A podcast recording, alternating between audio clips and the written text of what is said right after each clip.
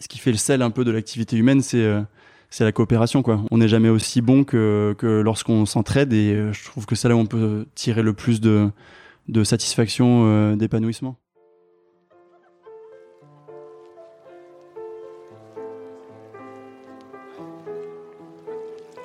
Hello, c'est Victoria et aujourd'hui, avec l'équipe de l'association Osons ici et maintenant, on t'a préparé une série de podcasts toute particulière. Ils sont quatre, entre 22 et 30 ans, et ils sont comme toi, avec leurs doutes, leurs questionnements, leurs peurs et leurs élans de vie bien personnels. Quel regard portent-ils sur eux-mêmes, sur les autres et sur la société? Quel est le déclic, la prise de conscience qui a changé leur façon d'appréhender l'avenir? Leur point commun, ils ont été accompagnés par Osons ici et maintenant dans leur cheminement.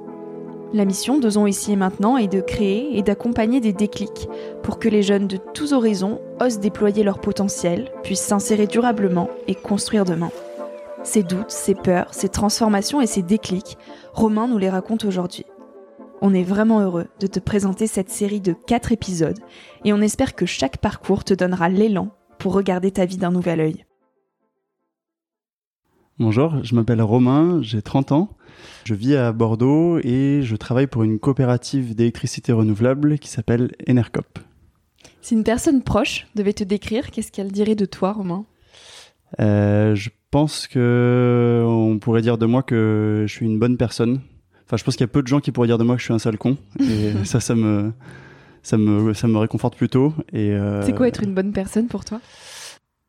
Être, euh, avoir une attention aux autres, être dans une posture euh, d'écoute, d'ouverture, de bienveillance. Ouais, de, enfin, je pense que je suis quelqu'un qui est assez exempt de méchanceté, quoi.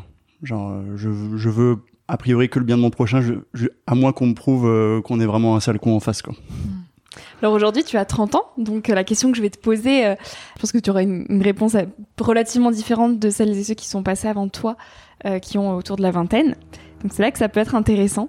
C'est la question de qu'est-ce que qu'est-ce que tu ressens quand on te dit qu'est-ce que tu veux faire plus tard. Donc là, ça serait plutôt au passé. Qu'est-ce que tu ressentais quand on te posait cette question-là?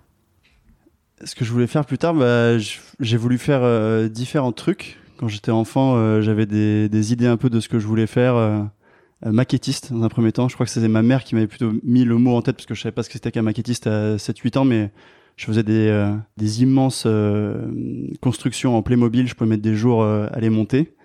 Et puis après, j'ai voulu être pilote d'hélicoptère, mais j'ai vite compris que ma vue me le permettrait pas. Puis j'ai voulu être journaliste, mais euh, mes parents m'ont dit que mon père notamment que c'était compliqué et pas trop de débouchés. Donc après j'ai un, peu arrêté d'avoir une idée de ce que je voulais faire plus tard. Je savais pas trop. Ouais, c'était surtout des trucs d'enfant quoi. Et donc comme tu savais pas trop, est-ce que tu ressentais une certaine pression quand on te posait la question? Je sais pas si j'avais une pression sociale d'entourage, mais c'était plus par rapport à moi-même quoi. J'avais un peu envie de de me trouver ou de, de trouver quelque chose qui me qui me stimulait, qui me donnait vraiment de l'intérêt quoi. Je pense que j'espérais a priori euh, un peu le métier passion tu l'as aujourd'hui, le métier, passion? Non.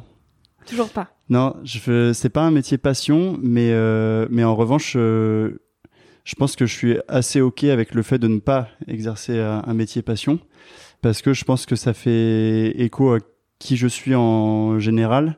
C'est-à-dire que je m'intéresse à plein de choses, il y a plein de choses que j'aime, mais je suis pas euh, j'ai pas de passion majeure, tu vois. J'ai pas un truc euh, qui va euh, m'occuper toutes mes soirées, mes week-ends, qui est vraiment le, focus principal que j'ai en tête. Je me nourris de, de plein de choses. Et donc, bah dans mon métier, c'est, ça fait un petit peu écho à ça. Je fais quelque chose qui m'intéresse, qui m'intéresse beaucoup, mais je vis pas pour ça.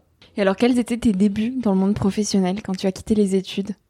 C'était des débuts compliqués compliqué parce que euh, bah déjà enfin j'ai connu euh, le chômage mais ça je pense que c'est commun à beaucoup de beaucoup de jeunes diplômés. Pas trouvé de taf tout de suite après mon après mon diplôme. Mais ma première expérience professionnelle ça m'a valu un burn-out malheureusement. Tu faisais quoi? Euh, j'étais euh, chargé de mission dans une collectivité territoriale. Et je travaillais sur un projet de prospective donc d'aller imaginer quelle pourrait être la vie des habitants et même la vie en général dans le futur enfin moi j'étais trop heureux quoi d'avoir trouvé ce job là parce que c'était un peu la quintessence quoi l'aboutissement de du parcours que je m'étais forgé de l'idée de là où je voulais être professionnellement. Intellectuellement sur le papier c'était le vraiment le job de rêve. Et ça m'a permis de, venir aussi euh, à Bordeaux. Ça a été très euh, très brutale cette entrée dans, la vie active parce que bah, j'ai un peu perdu mes mes belles illusions quand je suis arrivé gonflé de bonne volonté et, et trois mois après j'étais j'étais en arrêt maladie quoi. Comment tu as rebondi après cette situation Je me suis jamais senti aussi mal de ma vie, vraiment. C'était, enfin, c'était vraiment. Euh, jamais ressenti un mal-être euh, aussi profond. Et ce qui a aidé, c'est euh, le temps. Je pense que l'effet du temps, il est euh, indéniable et qu'il y a que ça. Enfin, on ne peut pas espérer de se guérir d'un traumatisme très rapidement, même si on le veut. On veut tout de suite sortir de cette situation. le temps, un suivi médical et psychologique un entourage euh, aimant, aidant euh, qui a été là. Et puis en fait, ça m'a pris pas mal de temps de euh, d'arrêter de me culpabiliser et puis de de reprendre de reprendre goût en fait à à plein de choses. En fait, ça m'avait annihilé toute toute envie, toute toute volonté et ça a été de reprendre d'abord du, du, plaisir et goût aux choses dans ma vie perso, avant toute chose, avant de, avant de repenser au, au champ professionnel. Quoi. Hmm. Et alors la suite, ça a été quoi pour toi?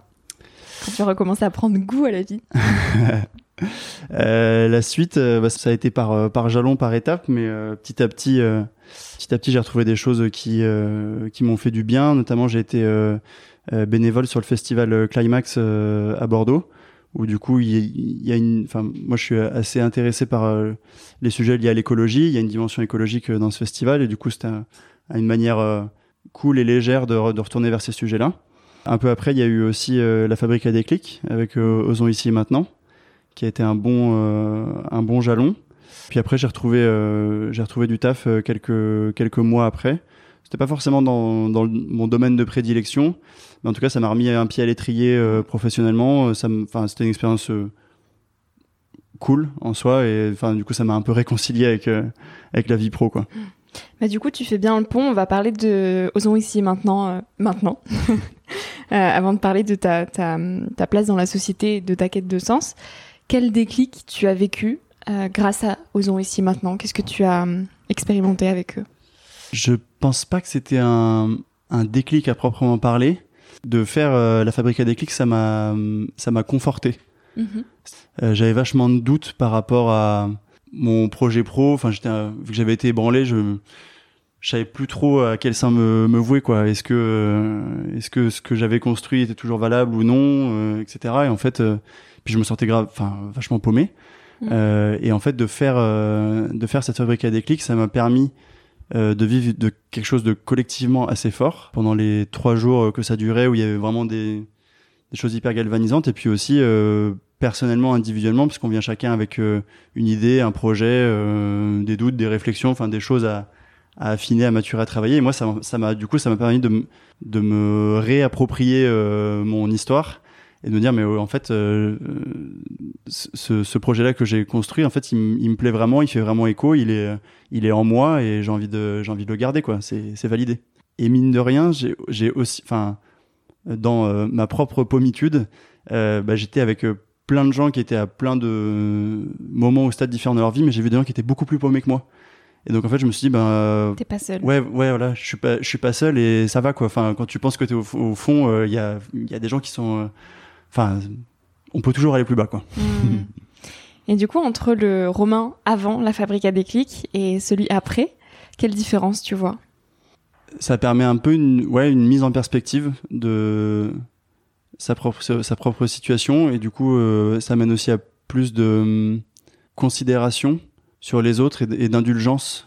Je vais pas euh, juger hâtivement euh, quelqu'un où on va dire qu'il est perdu, paumé ou qui, ou qui glande rien parce que je pense pas qu'il y ait vraiment de que ce soit vraiment le cas, enfin que les moments euh, un peu d'errement ils sont ils sont sains, ils sont bénéfiques et puis c'est aussi que à chacun son, son temps pour euh, maturer ce qu'il a besoin quoi. Hmm. Ce dont il a besoin. Ce dont il a besoin, ouais.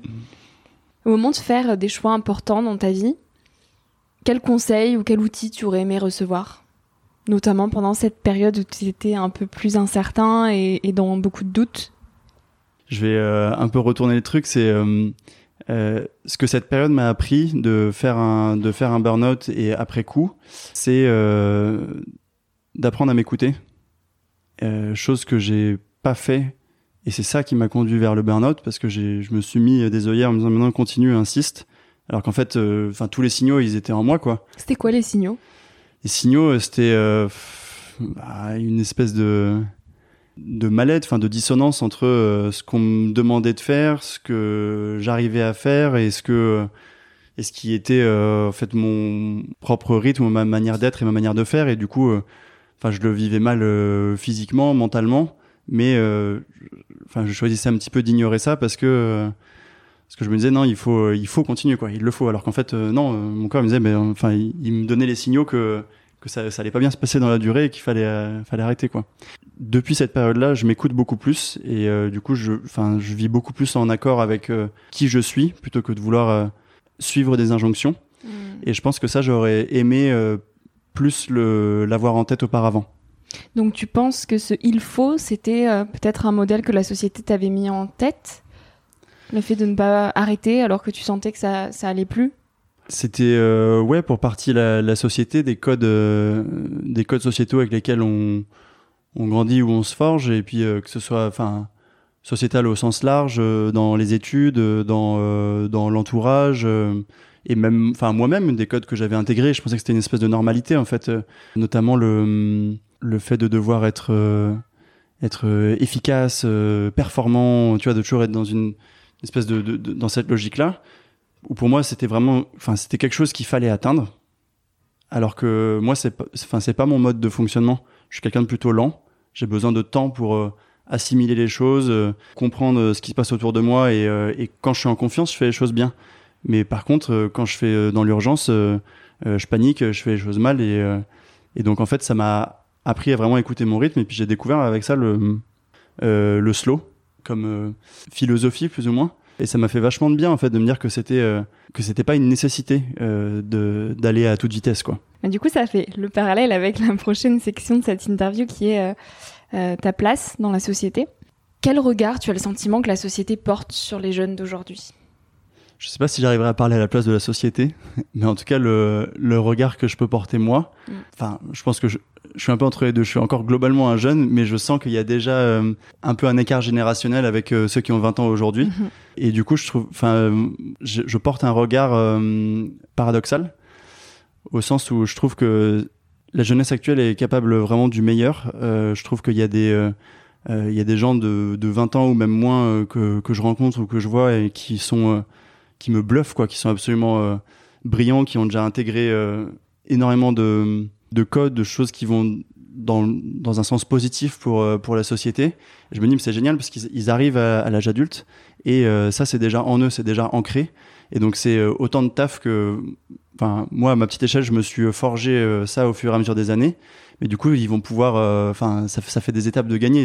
Enfin, moi, je suis, ça me remplit d'espoir quand je vois, quand je vois certaines personnes. Mais parallèlement, mm je pense que c'est aussi euh, euh, une génération où euh, qui peut allègrement se foutre de, tout ce qui se passe autour d'elle et être ultra nombriliste et individualiste.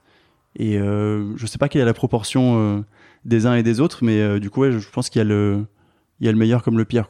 Ce qui est sûrement le cas pour toutes les générations, mais c'était encore plus exacerbé aujourd'hui. Et qu'est-ce que toi, tu voudrais voir changer dans la société?